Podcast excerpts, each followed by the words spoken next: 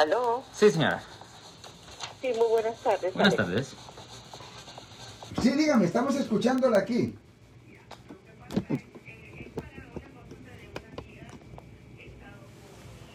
Sabe, Como 19 años no casado, Sí. pero como es con este coronavirus, Correcto. Sí. entonces ella le dijo,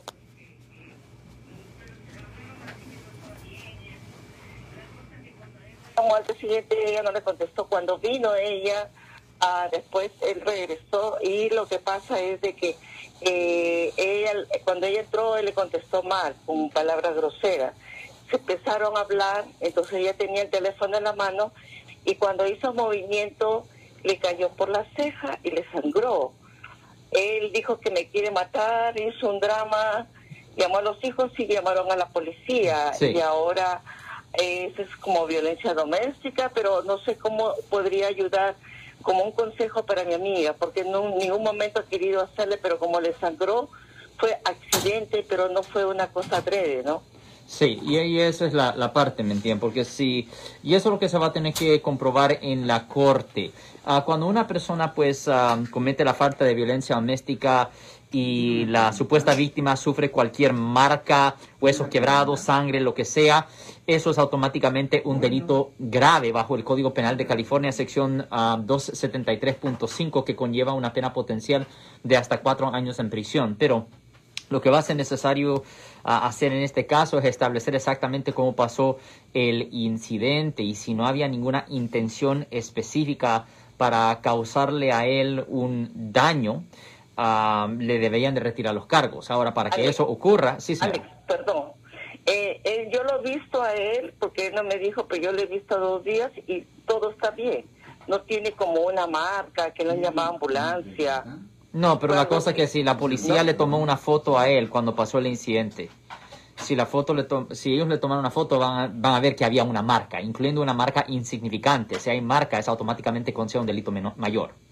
Pero ¿qué le puede recomendar para el caso de ella? Porque ella está, eh, ella salió de ahí y lamentablemente pues no es una persona joven, ¿no? Ok. Y yo creo que quiere aprovechar él por, no sé, si tiene otra mujer o no sé, circunstancias que la familia lo han, le han hecho que se vaya contra ella. Yo me refiero como ayuda. ¿Qué es lo que puede recomendar? Porque ella tiene los textos donde está diciendo de que no vaya a ese sitio, ¿no? Entonces no ha habido ningún momento de en otra oportunidad de violencia doméstica. Ok, so, la cosa es esto. Primero, tiene que tener que violencia doméstica es contra el Estado. Es un- una cosa penal, no es una cosa privada que se puede arreglar así, así.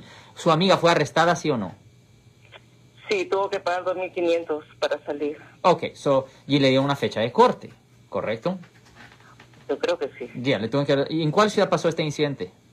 San Mateo. Ok, so esto va a ir a la corte de ah, Redwood City ah, y ya es lo que lo- a donde lo van a mandar. So lo que va a ser necesario hacer es un abogado va a tener que ir a la corte con ella ese día. Va a ser necesario entregar declaraciones de no culpable. Va a ser necesario ordenar copias del reporte de la policía y cualquier otra evidencia física que ellos tengan. Después el juez nos va a tener que dar otra audiencia para regresar a la corte y empezar a manejar el caso con la oficina de los fiscales. Después de que se estudie toda la evidencia, después de que se estudie toda la evidencia, se tiene que hacer una determinación si este caso se tuviera que llevar a un juicio por jurado o no. Ahora, inicialmente va a ser necesario tener conversaciones con la fiscalía, que son los abogados que presentan los cargos, para ver si ellos están dispuestos a retirar estos cargos basado en que esto supuestamente fue un accidente y si la víctima está dispuesta a hacer que es accidente eso también ayudará a la situación pero si la víctima no está ayuda, ah, dispuesta a cooperar pues el caso se va a tener que llevar a un juicio por jurado Pero, en un abogado, juicio sí, una sola pregunta. Él no está legal acá.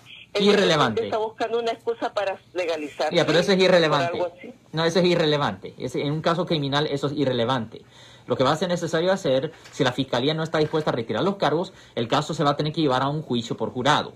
En un juicio por jurado, ahí es cuando traen a extraños. Traen a 12 personas de la comunidad, ellos escuchan a toda la evidencia y después ellos votan basado en sus sentimientos si ella es inocente o si ella es culpable. Si la encuentran inocente, ahí es cuando le retiran los procesos, eh, el- el- los cargos. Le va a decir que el proceso entero para re- resolver este caso se va a tardar más o menos 6 a 7 meses para resolver, pero todo depende cómo de ocupado está el juez. Oh, ok. Ok, gracias. Muy amable. Buen día, señora. Si les gustó este video, suscríbanse a este canal, aprieten el botón para suscribirse y si quieren notificación de otros videos en el futuro, toquen la campana para obtener notificaciones.